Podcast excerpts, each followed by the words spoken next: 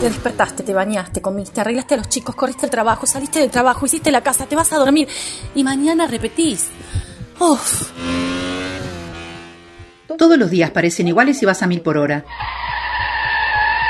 Pará un ratito y hace un alto en el camino, porque algo bueno está por venir en la próxima hora. Escuchá esta historia de vida de cristianos como vos y como yo, que con su testimonio de vida nos alientan a buscar la santidad y a hacer iglesia. Un alto en el camino.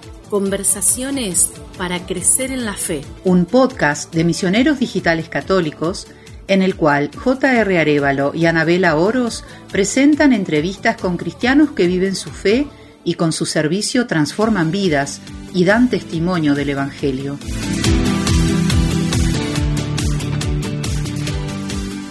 Bienvenidos a una nueva edición de Un Alto en el Camino. Soy J.R. Arevalo y este día estaremos conversando con María Eugenia Barreto quien es directora de la Asociación Civil La Maleta de Arturo, venezolana, originaria de Maracay, donde reside actualmente con su esposo, Salvador Valdés, casada desde hace 14 años. Un alto en el camino, diálogos para crecer en la fe. Bienvenida a este programa. Hola José, ¿cómo estás? Muchas gracias por la invitación. Gracias a ti por aceptarla y, bueno, vamos a conversar acerca de un poco de tu vida y acerca de este proyecto eh, tan maravilloso que tienes a través de la maleta de Arturo. Y para ir eh, poniéndonos en sintonía y, a ver, compártenos acerca eh, de quién es María Eugenia, cuéntanos acerca de tu vida, de tu matrimonio, qué andas haciendo por el mundo. Bueno, María Eugenia Barreto es, como dijiste, una venezolana. Científica, soy bioanalista. Somos los que sacamos la sangre a las personas y analizamos eh, su sangre y sus, y sus secreciones. Científica desde hace 25 años, dedicada a la, a la microbiología en la industria farmacéutica y de alimentos. Y casada con Salvador Valdés desde hace 14 años, a quien conocí en el trabajo, a quien conocí en la industria. Y bueno, eh, nos casamos y un matrimonio muy bonito. Eh, y comenzamos eh, con los años, ya después que, habíamos viajado, que habíamos obtenido las cosas que queríamos, de casa, carro, un empleo, como lo queríamos, decidimos buscar bebés, decidimos ampliar la familia. Y bueno, comenzamos la búsqueda y no quedábamos embarazados. No había manera de, de que se diera esa fertilidad. Comenzamos a ir al ginecólogo, eh, el ginecólogo ya nos refirió al, centro, a los centros de fertilidad y efectivamente teníamos problemas de fertilidad los dos. Empezamos un tratamiento y eh, nos llevaron a hacer tratamientos de fertilidad, inseminación. Después de varias inseminaciones todavía no pasaba nada. Y bueno, ya tú sabes que el estrés comienza a, hacer de las suyas y mientras mayor estrés, menos posibilidades hay de... Sin embargo, un médico nos, recomendó a un médico en Caracas porque probablemente yo tenía problemas en las trompas de falopio. Efectivamente fuimos a Caracas y este médico nos dijo lo siguiente, textualmente nos dijo, por ahí están tan tapadas tus trompas que ni un espermatozoide con la capa de Superman va a poder atravesar aquello. Entonces imagínate tú el, el, grado en el que estábamos y cuando nos dijeron eso, el doctor dijo, hay que operar. Después de haber transitado tanto tiempo en búsqueda de bebés, esta era como que una super luz para nosotros en el camino que estábamos transitando. Y efectivamente me operaron todo salió bien, gracias a Dios. Y a los tres meses el doctor me dice, estás de alta, María Eugenia, ya puedes comenzar, pueden comenzar a buscar bebés. Al cuarto mes no, no vino, no llegó la regla, me hice un examen y estaba embarazada. Pero fue, efectivamente. Fue una solución muy buena, entonces. Sí, sí, eh, para ese momento fue la mejor solución y fue, fue lo mejor. Para ese momento y, y hoy, nueve años después, puedo decir que, que sí fue lo, fue lo mejor. Eh, un embarazo perfecto, un embarazo, imagínate tú, súper deseado, súper buscado. Eh, pero ese médico me veía en Caracas. Yo estoy en Maracay, estamos a, a, una distancia, a unos 75 kilómetros de Caracas, y yo no podía estar viajando para todos los controles.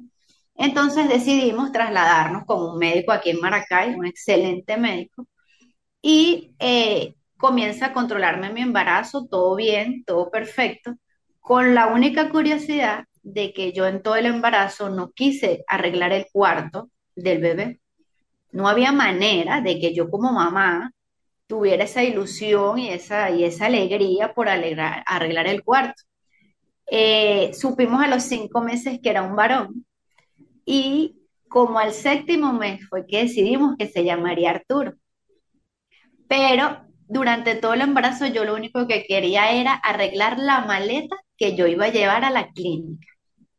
Esa maleta que la mamá organiza con emoción, con ilusión, las primeras ropas, todo eso. Sí, sí. Eso era lo que yo quería, lo que yo quería organizar, lo que yo quería arreglar. Salvador me decía, ¿dónde va a dormir ese bebé? Y yo le decía, va a dormir con nosotros, quédate tranquilo, le decía yo. Y bueno, y así pasó. Yo lo único que arreglé fue la maleta. Compramos la cuna, compramos todo para el cuarto y todo quedó en cajas. Porque yo no arreglé el cuarto, yo decía, después lo arreglamos. Lamentablemente, en la semana 34 con 5 días, mi útero se reventó por la cicatriz de la cirugía. Y Arturo falleció. Arturo falleció en la semana 34 con 5 días de gestación porque comenzaron a haber contracciones y se dieron contracciones tan fuertes que se abrió el útero por la cicatriz de la cirugía.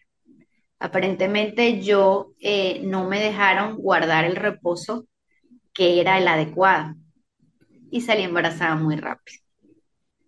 Entonces, Arturo fallece, yo entro a terapia intensiva porque tuve una ruptura uterina, es de las emergencias obstétricas más complicadas que pueden existir. El doctor la compara con un tiro a quemarropa en el corazón.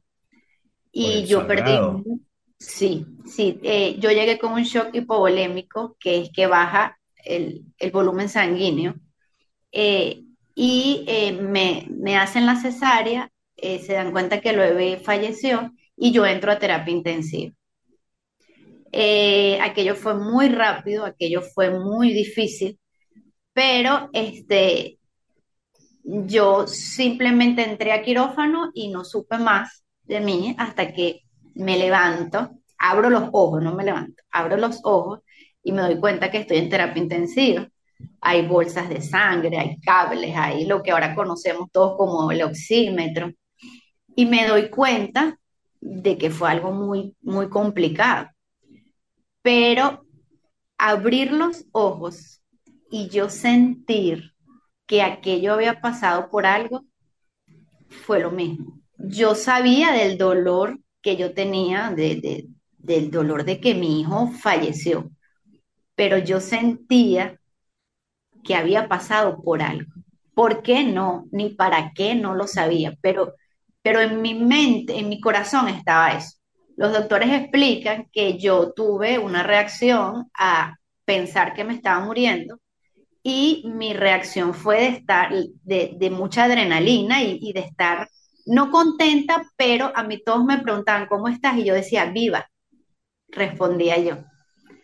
Y la gente se sorprendía porque la gente decía, probablemente ella está en una depresión porque acaba de fallecer su bebé, como ella va a responder con esa alegría viva. Pero había algo que yo siempre lo he descrito como que fueron cosas de Dios. Y eh, yo sentía, no era alegría lo que yo sentía, pero yo me sentía, yo, yo sentía que había algo detrás de todo esto. Entonces, bueno, este, estuve, estuve varios días en terapia intensiva, me fui recuperando eh, y me dan de alta. Cuando me dan de alta, el ginecobstetra me dice, vas de alta con la condición de que lo más rápido posible vayas al psiquiatra. Efectivamente, fui al psiquiatra. El psiquiatra descarta una depresión postparto, pero yo le digo que yo sentía que eso que había pasado por algo. Y él me decía que las mujeres somos muy sensibles y me mandó a escribir.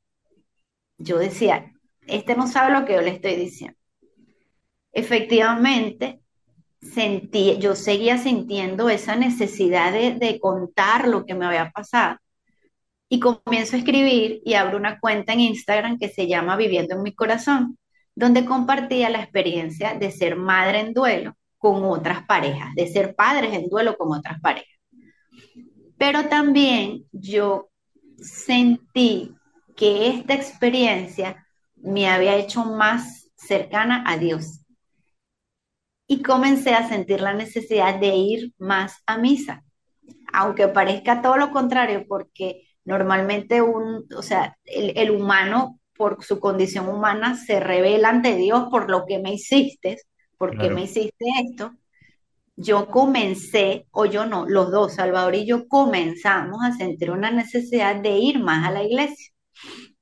Entonces, bueno, nos dimos cuenta en Viviendo en mi Corazón que lo que yo había vivido lo estaban viviendo las demás mujeres, que es la negación de la sociedad ante este duelo tan difícil, que es el que al no, ver, al no verte con un bebé en brazos, no se te permite llorar, no se te permite extrañar a ese bebé, no se te permite llorar por ese bebé, porque simplemente no está. Entonces como, hay como que no te como que no te consideraran madre. Exactamente, exactamente. Y todavía, yo lo que pasa es que tuve, yo, yo casi que, yo me enfrenté a la sociedad prácticamente, pero todavía eh, cuesta, todavía cuesta mucho. Entonces yo eh, comencé a, a mí me daba mucho miedo olvidar a Arturo. Yo decía, yo no puedo olvidar, yo no, yo, yo no, yo pensaba que yo lo iba a poder olvidar. Y bueno, como te decía, comenzamos a, dar, a darnos cuenta que lo que yo sentía, de que la gente me decía, no llores, eh, estaba chiquito, ya vas a tener otro. Ustedes son jóvenes, no se preocupen. Ese es, y eso existe todavía. Y, a veces, a veces la gente lo dice con, con buena intención, ¿no? Con, claro. con, el tema de, de, darte ánimo, de no, mira, eh, estaba chiquito, ya está en el cielo, ustedes están jóvenes, pueden intentar, pero, pero detrás de ese consuelo, entre comillas, eh, hay, hay, eh, se van generando esas heridas, ¿no? Claro, porque es que lamentablemente el ser, al ser humano no le gusta estar triste y no le gusta ver la tristeza del otro. Y hay algo muy importante que es que el ser humano cree que cuando pasan cosas malas son castigos de Dios. Sí, lastimosamente ese, ese binomio de, de, eso, eso, eso viene desde el tiempo de, la práctica de, la religión israelita, ¿no? Cuando le preguntan a Jesús, Señor, ¿y, y quién pecó? para que éste naciera eh, ciego. ¿Quién pecó? ¿Los papás o él? ¿No? Entonces, eh, pecado igual castigo, portarse bien igual bendición, ¿no? Entonces, eh, aún es cierto, aún en este tiempo, como que no hemos podido romper ese paradigma que, que, es completamente erróneo, ¿no? Todavía, no, todavía. Y, y sabemos que la gente lo hace es por eso que te comento, a nadie le gusta ver el dolor, a nadie le gusta acompañar en el dolor. Y definitivamente el dolor hay que acompañarlo. Tú no le puedes decir a alguien, no llores, porque tú no sabes que está sintiendo ese algo. Y la sociedad latinoamericana es muy machista. Cuando ves a un papá llorar, cuando ves a un niño llorar, no llores, tú tienes que ser fuerte. Nos han enseñado a ser fuertes en el dolor. Y eso es muy difícil. Eso es muy complicado. Entonces, bueno, en, como te digo, en Viviendo en mi Corazón se fueron dando todas estas conversaciones y yo ahí entendí que Arturo, una de las, su, venida a la tierra era para, para yo, para hacerme entender a mí que yo podía ayudar a otras, ¿ok? Entonces, bueno, se fueron, así pasaron nueve meses de un, de un profundo duelo, donde, como te digo, me acerqué a la iglesia Y me acerco tanto a la iglesia, yo recuerdo el primer viernes de Dolores, que es el, el viernes de Semana Santa, el viernes antes de Semana Santa, que yo fui a la misa y yo desde que llegué a la misa lo que hice fue llorar porque el sacerdote describía el dolor de María y yo me veía en ese dolor.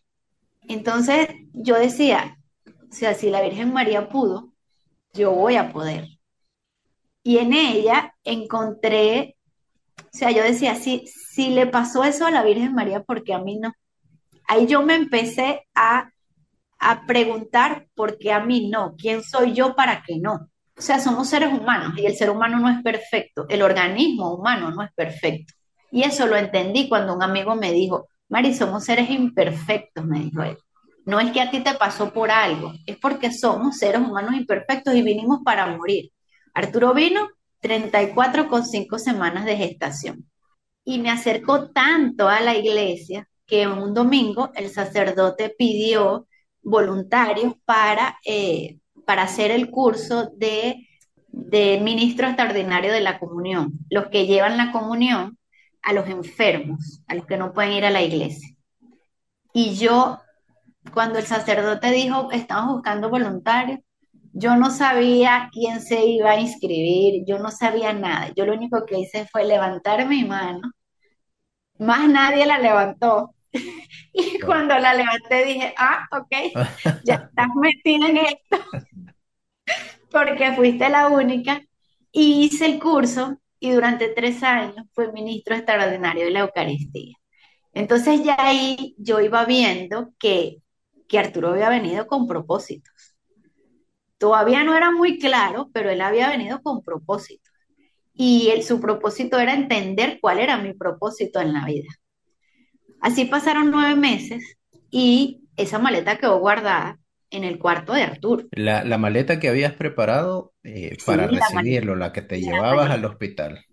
Exactamente, la que tenía su primera ropa, leche, la ropa que yo me iba a poner en la clínica, pañales, todo eso. Llegó diciembre y con diciembre llegó mi angustia de qué vamos a hacer con lo que hay en la maleta. Ya han pasado nueve meses, vamos a buscar de hacer algo. El 22 de diciembre decidimos abrirla y bueno, salieron sentimientos, salió todo aquello que, que estaba guardado porque en esa maleta había amor para nuestro bebé y nuestro bebé no llegó. Y bueno, eh, cuando nos dijimos, Salvador y yo, ¿y ahora qué hacemos con todo esto? Al mismo tiempo dijimos, vamos a llevarlo al hospital. Y enviamos un mensaje a algunos amigos cercanos y lo que teníamos en la maleta se triplicó. Y el 25 de diciembre del año 2014 nos fuimos a dos hospitales con maternidades aquí en Maracay y entregamos el primer donativo de la maleta de Arturo. Y Desde cuando, ese una, día, una pregunta, cuando dices lo que había en la maleta se multiplicó. sí, porque amigos nos, eh, nos trajeron donativos y lo que teníamos en la maleta se hizo, se hicieron tres maletas con los donativos de los amigos. Y el 25 de diciembre del año 2014 fue el primer donativo de la maleta de Arturo. Pudimos ayudar a siete bebés recién nacidos. Y desde ese día, la maleta de Arturo rueda por hospitales públicos del estado Aragua. del- del- el estado Aragua es donde está mi ciudad, Maracay.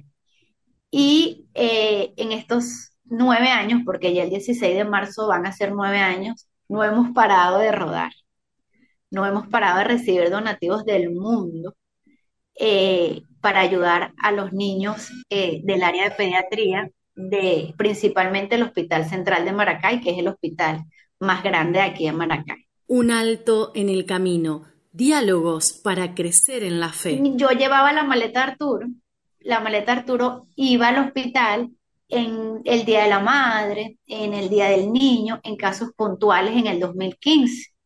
Y yo lleva, seguía llevando, eh, viviendo en mi corazón, compartiendo con madres en duelo y acompañando a madres en duelo. Pero en 2016, 2015, 2016, se da lo que fue la, el, el tiempo negro de mi país, una crisis muy fuerte, pero muy, muy, muy complicada, y no pudimos seguir más conviviendo en mi corazón porque la maleta de Arturo ya como tal necesitaba de nosotros. Nosotros podíamos estar en el hospital cinco veces a la semana, atendiendo casos, llevando donativos, pagando exámenes de laboratorio. Entonces yo, como te decía al principio, yo soy bioanalista y se me facilitaba un poco la comunicación tanto con los médicos como con las mamás. Y bueno, así pasamos ocho años, como te digo, recibiendo donativos del mundo y entendiendo que Arturo vino al mundo a enseñarnos nuestro propósito de vida, que es servir a otros, que es acompañar a otros en procesos difíciles y en situaciones difíciles de su vida. Ya no sufras, mujer, pues la tierra al nacer sublimó tu dolor. Y en su nombre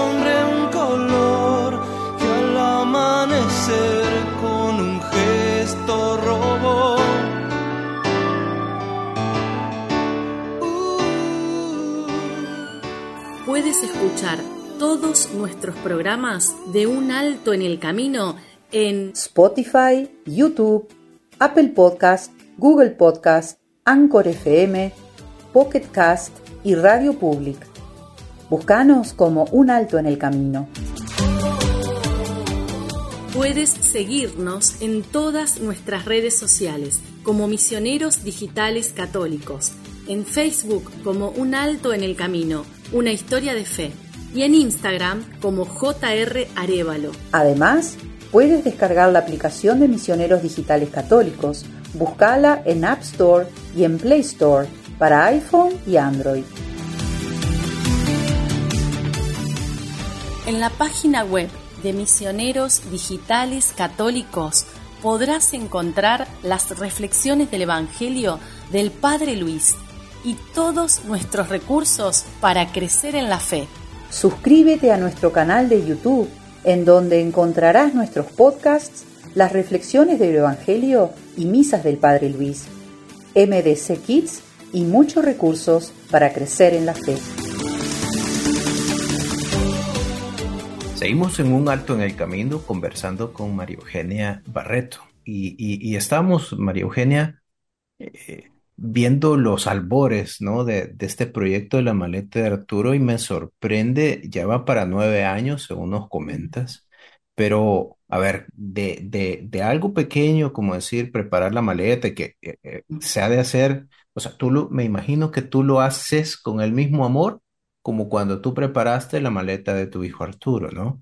Claro. Pero ¿Cómo, cómo, cómo ha ido creciendo este proyecto? Tú me decís, recibimos donativos de todas partes del mundo. ¿Cómo es que algo que, que empieza pequeñito, con una maletita, de repente ahora eh, es, es un proyecto de nueve años y, y cómo ha ido creciendo? Cosas de Dios. Nosotros siempre decimos que Dios utilizó a Arturo para entrar a nuestro corazón y entregarnos al servicio a otros, porque nueve años no es fácil transitar durante nueve años con el mismo amor, con el mismo cariño, con la misma intención, con las mismas ganas que yo voy al hospital, que vamos al hospital, con una pandemia in- in- incerta, no es fácil, no es fácil. Pero definitivamente son cosas de Dios. Mira, cada vez que nosotros entregamos un gran donativo, nosotros decimos, hay que prepararse porque ya Dios se va a lucir y va a mandar tres veces este donativo nosotros eh, en, en la cuenta de Instagram com- compartíamos lo que hacíamos y así nos llegaba gente, mucho venezolano que hay en el exterior, mira, yo quiero colaborar, mira, yo tengo una fundación y quiero colaborar con ustedes. Y así eh, conocimos a, a las chicas, a las maravillosas chicas de Granitos de Amor, donde a raíz de Granitos de Amor es como tenemos el contacto con ustedes a, ra- a- a través de Maru. Sí, sí. Eh, y con ellas tenemos aproximadamente cuatro años trabajando sin interrupción, sin conocernos físicamente, sino solo confiando en que Dios va poniendo a la gente en, el camino para que se sigan dando cosas.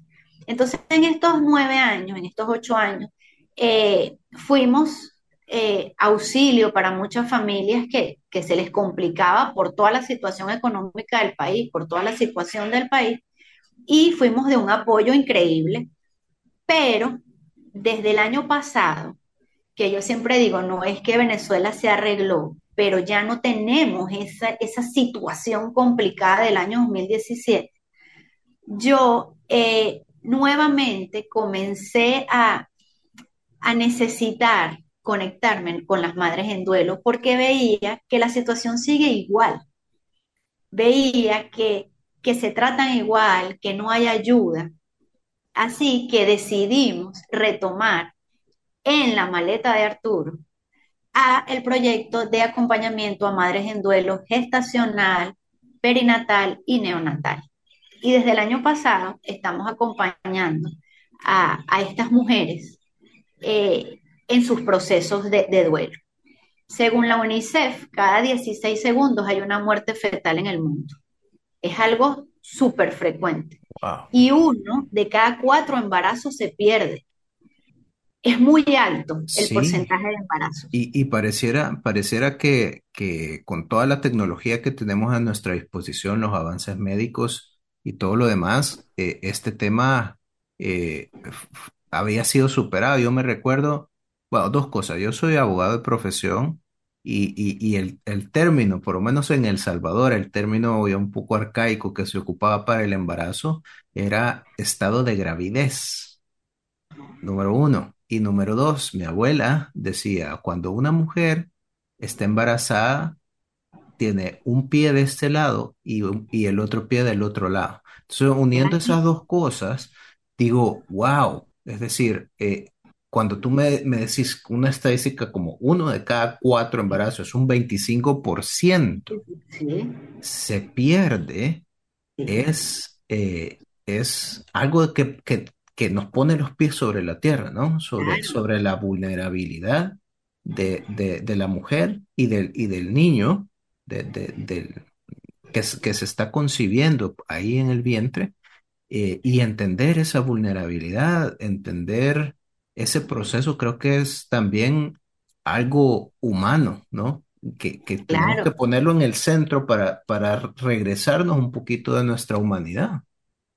Y de ahí viene esta cultura de que no digas que estás embarazada hasta que pasen los tres primeros meses. Eso sí, mucha gente lo hace, correcto, correcto. Incluso, con- incluso mi esposa dice, no, esperémonos los claro. tres meses y luego, ¿no? Y luego, y luego hablamos. Sí, Después de los tres meses lo podemos decir.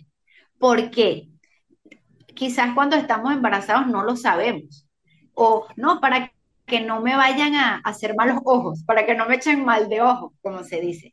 Pero esto es algo cultural que se sabe de hace muchos años atrás.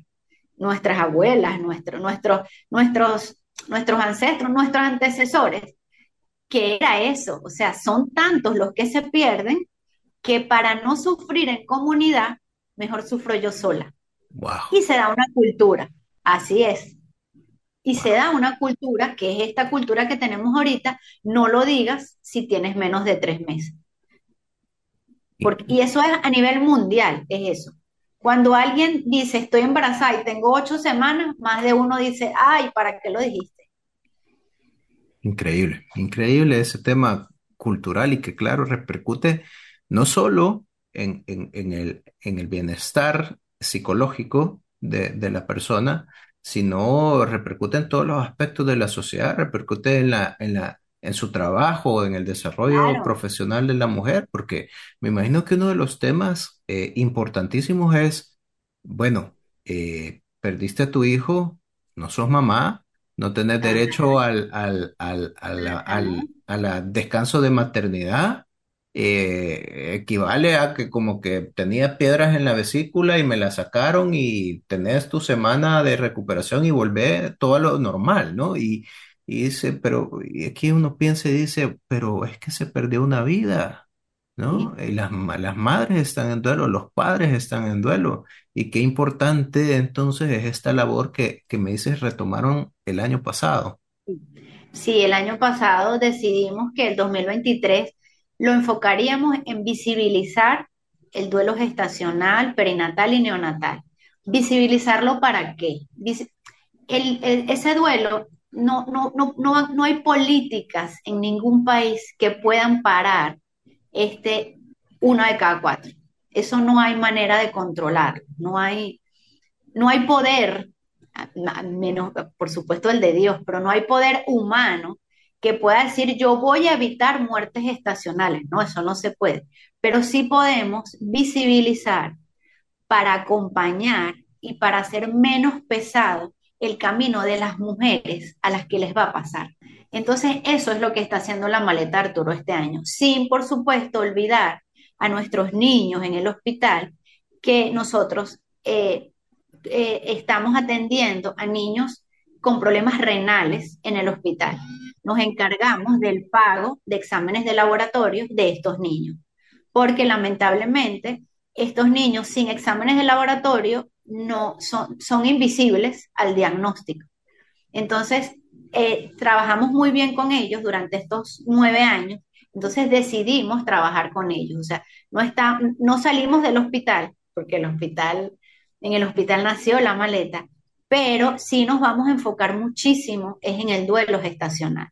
Entonces, el año pasado, en noviembre, tuvimos el primer encuentro eh, en persona con 10 mujeres, eh, eh, con 10 madres en duelo gestacional, perinatal y neonatal, y fue bellísimo. vamos a tener madres este, de Guatemala, que me sorprendió mucho porque este, ya, ya, nuestra, ya nuestro hablar de duelo gestacional está saliendo del país, como pasó a inicios con la maleta Arturo. Y eh, una, ahí viene una, una mamá de Chile. Entonces, vamos a, poder ayudarles herramientas online. Importantísimo, sí. Eh, y, esa era, esa era mi pregunta. Es decir, ¿qué es lo que están haciendo? Porque creo que son dos aristas, digamos. Una, el trabajar con las madres en situación de duelo, pero la otra, como tú dices, es visibilizarlo y visibilizarlo en todos los estratos de la sociedad, ¿no? Eso pasa por por apoyo en las comunidades religiosas, en las iglesias, pasa por apoyo en los eh, centros de salud, pasa por apoyo y comprensión en los centros de trabajo de las, de las mujeres, ¿no? Entonces, me imagino que también eh, en esa parte eh, van a desarrollar este, algo. Para la semana que viene, ya tenemos el primer taller en la, en el, en las, la maleta dio su primer donativo en dos hospitales, pero el primero fue una sala de parto. Y en esa sala de parto vamos a comenzar a dar charlas de sensibilización al personal de salud, porque el personal de salud es de los primeros de quien uno siente ese trato que no debe ser. ¿Ok? Entonces, eh, la enfermera, por no hacerte sentir mal, te dice, no llores, vas a tener otro, no te preocupes. Sí. Ese es el primer contacto que uno tiene con la realidad. Entonces, desde la semana que viene, vamos a estar dando charlas de sensibilización en los centros de salud que manejen, eh, que manejen eh, muertes fetales. ¿Ok? Para nosotros es muy significativo porque ahí se inició la maleta Arturo y fue, fue el primer donativo y quisimos iniciar por ahí. Pero sí, la idea es también llegar a las empresas, porque cuando yo, cuando a mí me pasó esto, eh, y yo fui, mi médico decía que yo necesitaba el reposo completo, lo que es la licencia completa, porque mi cuerpo creía que yo iba a cuidar a un bebé, porque mis hormonas no sabían que mi bebé había fallecido. De mis mamas salía leche. Mi cuerpo creía que yo iba a, a cuidar a un bebé. Entonces el doctor me decía, tu cuerpo lo sabe, tus hormonas están creyendo eso, o sea, tú tienes que estar de reposo. Yo voy al ente aquí en Venezuela que da ese reposo, que da esa licencia, y la directora, cuando ve mi caso, me dijo, lo siento, pero tú no tienes bebé, tú no tienes a quien cuidar, este reposo no va. Increíble. Yo viví esa experiencia. Increíble. Y yo salgo de reposo durante dos meses, es porque el médico me da reposo por la cirugía más no fue un reposo por maternidad. A nivel legal no existe nada, por lo menos en mi país, que te dé permiso para. Si tú tienes un parto vaginal, probablemente tengas que ir a trabajar la próxima semana. Yo tuve una cesárea y la cesárea, por ser una cirugía eh, grande, tienes que estar de reposo. Pero si tú tienes un parto vaginal, probablemente, si el médico no te da un reposo por algo que para ellos sea lógico, para alguna patología lógica, no puedes eh, estar de reposo. Sí, def- definitivamente es algo que considerar y, y- y creo que en toda nuestra latitud eh, iberoamericana, ¿no? Eh, Totalmente. y, y qué bueno, qué bueno que están haciendo este esfuerzo eh, por, por sensibilizar a las personas, por traer a, e- este drama humano también, ¿no? Eh, ponerlo, ponerlo enfrente y, y, y darle la importancia que se merece. Y qué, qué bueno eh, que nace de algo que pareciera tan pequeñito, de, no, no quiero decir insignificante porque no lo es, pues, eh, sino que algo tan pequeñito como una maletita, ¿no? Eh, qué, qué lindo. Y, y es, es algo, bueno, como tú dices, son cosas de Dios, realmente. sí, Y quiero, quiero que, que me cuentes un poquito esa transición, por, porque por lo que me dices, la idea original era artículos básicos que un recién nacido puede utilizar necesito. al estar en el hospital. Eh, me imagino que artículos que, que la madre puede Sí, utilizar, pero después hablamos que va mutando, por así decirlo, ya no solo son artículos, no es leche, no es ropa, pañales. Eh, de repente por ahí metimos exámenes médicos también. sí. Eh, y contame de eso, cómo va evolucionando, pero también dónde conseguís los voluntarios para esta labor. Bueno, eh, cuando comenzamos a llevar eso, ay, pañales, vamos a llevar pañales, vamos a llevar leche, nos damos cuenta que no estamos teniendo el impacto que nos gustaría tener. El impacto, porque tú le das a, una mamá un paquete de pañal y sí, la va a ayudar, pero no la va a ayudar a sacar al niño de alta. Y el niño va a seguir en el hospital, lo que se llaman niños añejos, que van pasando los días y van pasando los días y se va complicando el caso y ahí puede pasar meses. Entonces dijimos, ¿qué necesitamos para ayudar a esa mamá a que el niño salga de alta? ¿Qué necesita ese médico para ayudar al niño a que salga de alta? Y es cuando comenzamos a trabajar por casos. Vamos a tomar un caso. Y casualmente eran niños renales los que los residentes de pediatría nos daban. Entonces era, ya, ya teníamos un checklist. Esos niños necesitan albúmina, esos niños necesitan tales exámenes de laboratorio, esos niños necesitan tal medicamento y teníamos como un kit. Esto es lo que necesita, ya se sabe que se necesita. ¿Ves? Entonces, eso fue lo que nos movió, sacar a los niños de alta. Y eso era lo que nos daba una inmensa alegría de que con los cuidados que ameritaba el niño, con el pago de exámenes de laboratorio que el niño ameritaba, con el pago de medicamentos que este niño ameritaba, salía de alta en el tiempo indicado. Porque todas las patologías tienen un tiempo en el hospital. Lamentablemente aquí un niño que tiene que pasar 15 días puede pasarte tres meses. Entonces nos dábamos cuenta que si lo ayudábamos de esa manera, el niño salía en esos 15 días. Entonces, eso también dio para que tuviéramos que hacer alianzas con los residentes para, eh, para que ellos tuvieran los implementos que necesitaban para atenderlo. Por ejemplo, nos dimos cuenta que los residentes no tenían estetoscopio. Wow, Se algo, algo, algo básico para un médico, ¿no? Sí, exactamente, algo básico. Entonces, así fuimos conociéndonos, porque fue eso, fue conocer la situación médica, la situación del niño, la situación nuestra, cómo se dio que trabajáramos con niños renales con casos específicos. Los voluntarios, bueno, los voluntarios principales somos Salvador y yo, pero muchos voluntarios se fueron sumando. Ah, mira, te tengo aquí un paquete de pañal. Mira, yo quiero ayudar con el pago de exámenes de laboratorio. Y así fuimos, así fuimos creciendo, así fuimos eh, dándonos a conocer y hoy en el Hospital Central, en el área de pediatría, somos de las fundaciones que, que más, más apoyo da a los niños. Y mira, por ahí escuché en otro lado, mientras eh, hace- buscamos información acerca de la maleta de Arturo, Y me parece algo muy bonito y muy curioso. Tienen un, un nombre muy específico para los voluntarios que ayudan en la maleta de Arturo. Se llaman rueditas. ¿Y por qué Todo el de que eso? Sí, todo el que empuja a la maleta a seguir rodando, a seguir trabajando, se llama ruedita.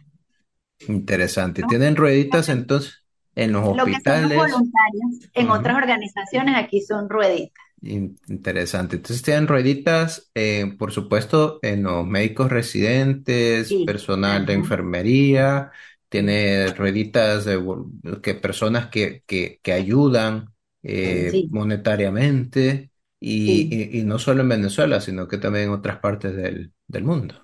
sí, en otras partes del mundo este, nos ayudan mucho. Nos dicen, tengo una caja de medicamentos, la mandan. Eh, tenemos, Maru, eh, queremos ayudar a la maleta y eh, nos ayudan económicamente porque en nuestro país es bien sabido que hasta ayudar vale mucho dinero. Porque antes este, éramos un país donde la gasolina regalada, ya no. Ya la gasolina es un lujo para nosotros. Entonces se hace muy cuesta arriba ayudar, pero Dios siempre está colocando a sus rueditas para que nos ayude. ¿Y, y tenés, tienen alguna idea, llevan algún control de cuántos niños han, han beneficiado a la fecha, niños, doctores, Mira, hasta el año, hasta el año 2022 casos que se han sacado de alta, iban 235 casos de alta completa, solo hospitalizados. Nosotros eh, eh, hacemos, ha- hacíamos jornadas de calle, donde se podían beneficiar en una jornada de calle 75 niños con peluches, con zapatos, con ropa, pero en total, con niños de calle, niños, aquí hay muchos eh, centros de, de orfanatos.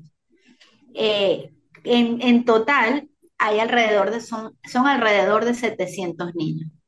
Imagínate, es marcar una diferencia tan puntual y tan, tan importante para 700 niños. Son eh, 700 vidas que se han cambiado sin contar las familias, Los padres, sí, sí, que los nosotros sacamos.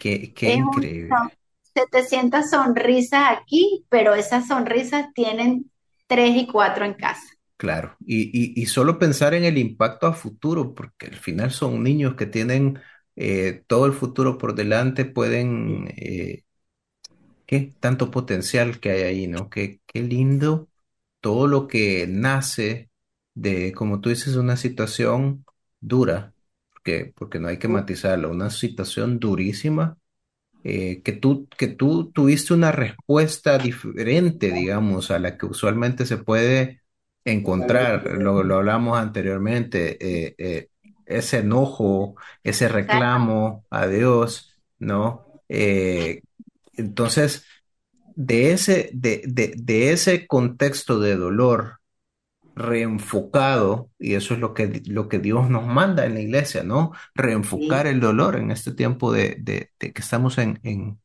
en Cuaresma. Eh, Vamos a, a- vamos a hablar muchísimo de eso, reenfocar el dolor. Es que tú lo decías, somos imperfectos, vivimos en un mundo imperfecto. ¿Vamos a sufrir? Vamos a Claro, sufrir. Aquí, creo que claro. nadie nunca te ha dicho, viniste al mundo a ser, a ser, a ser feliz. Eh, nos, nos hemos metido entre ceja y ceja que el, el fin supremo del hombre es la búsqueda de la felicidad Sí, y, y en esa búsqueda nos perdemos, nunca la sí, encontramos, ¿no? Pero, pero lo cierto es que de un dolor, de una situación no deseable, también ahí se encuentran bendiciones como esta que ahora, nueve años después, ha, ha bendecido y ha sido luz para 700 niños. sí, sí, así es. Nosotros hablamos de resignificar el dolor. Hay que Correcto. darle hay que darle un significado. Y, y, y a veces cuando acompañamos a mamás les decimos eso, porque ellas dicen, ¿por qué a mí? ¿Y por qué a ti no? ¿Qué tienes de especial que a ti no? ¿Por son, qué a ti no?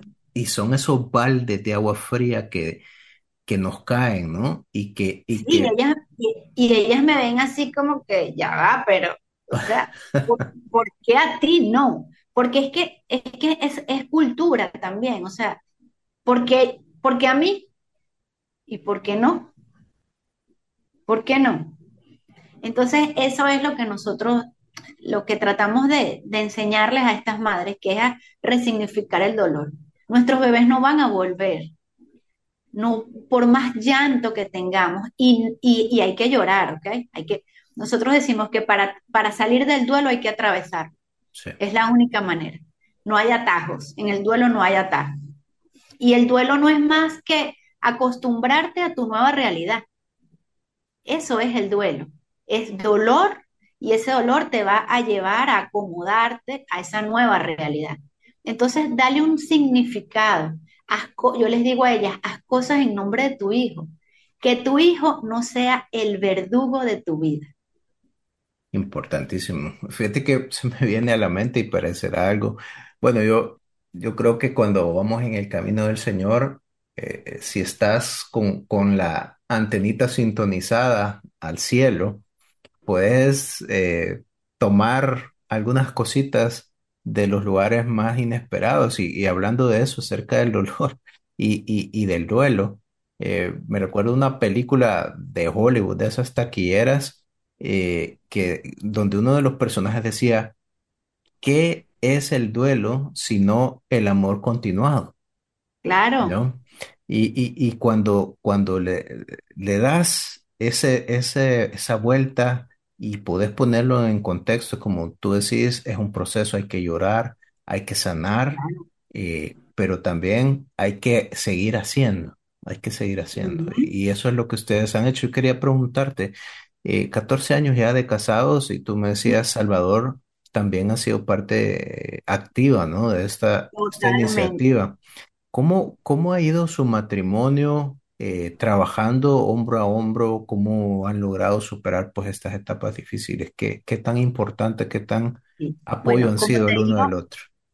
la etapa más difícil de nuestro matrimonio fue, fue, fue perder a Arturo. O sea, eh, la estadística dice que el 50% de los matrimonios se deshacen, eh, porque es muy fuerte. Vienen duelos anteriores no sanados. Eh, yo digo que nosotros eh, definitivamente no todo lo habíamos sanado porque esto nos unió más. Sin Salvador la maleta no puede andar, así de fácil. Sin Salvador no, no, no, sin el apoyo de Salvador yo no pudiera estar instalada en el hospital hasta las 7 8 de la noche como yo lo he hecho. Los dos hemos entendido eso, los dos hemos entendido que esto, eh, Arturo vino a enseñarnos nuestro propósito de vida, no mi propósito, no su propósito, nuestro propósito. Y el propósito es ese, acompañar a otros en, en una situación tan complicada como la muerte de un hijo o como la enfermedad de un hijo. Entonces, nos unió más a Dios, definitivamente. Definitivamente, después de la partida de Arturo, nosotros nos volvimos más cercanos a Dios. Salvador me apoyó cuando yo levanté aquella mano solita en la iglesia. Él no dijo nada. Y eso fue un diplomado, eso, es un curso de seis meses. Y durante seis meses, este, yo todos los sábados tenía que estar eh, en ese curso. Y Salvador nunca me dijo hasta cuándo, nada de eso. Yo, eh, cuando hay que llevar la comunión al enfermo, es a cualquier hora. Yo podía salir de casa un domingo a las 7 de la mañana. Y, nosotros, eh, para ese momento, yo ahorita estoy dedicada 100% a la maleta de Arturo, pero para ese tiempo yo trabajaba en la industria y, y eran nuestros días de descanso. Y yo el sábado me iba a hacer el curso de ministro y el domingo había que llevarle la comunión a algún.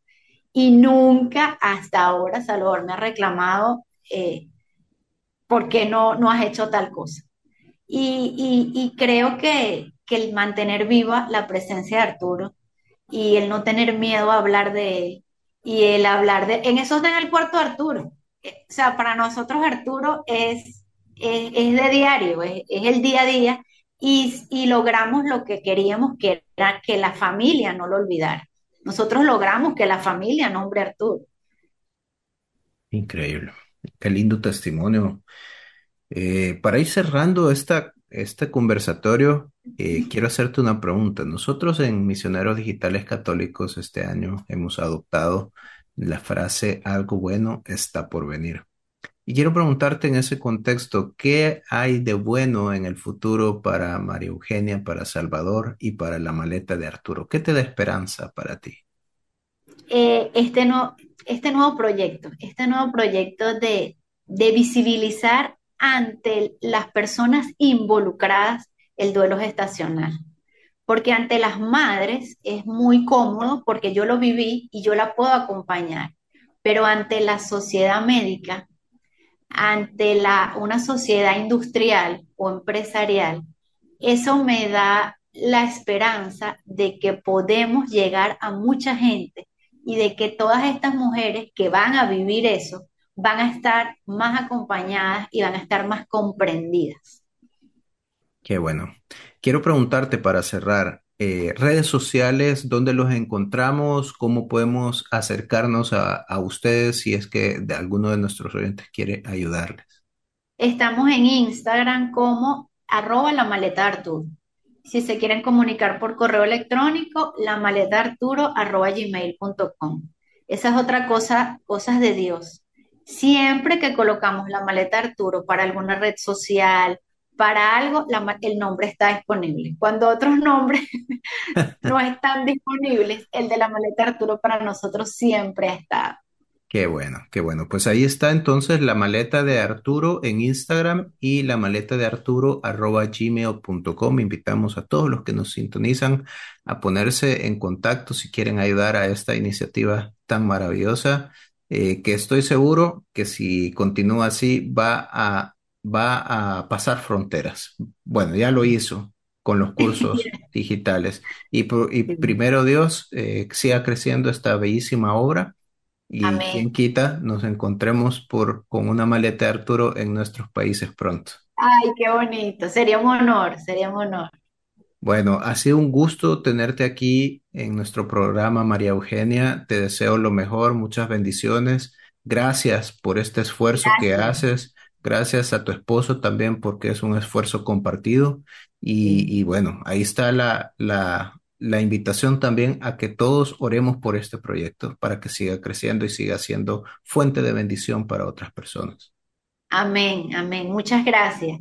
Gracias y gracias a todos los que nos sintonizan. Nos volveremos a encontrar en otro programa de Un Alto en el Camino.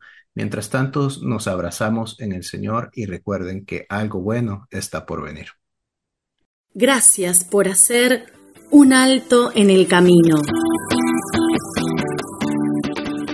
Echale ganas, ponele energía y confía en Dios, porque algo bueno está por venir. Nos encontramos en el próximo programa con otra historia de fe.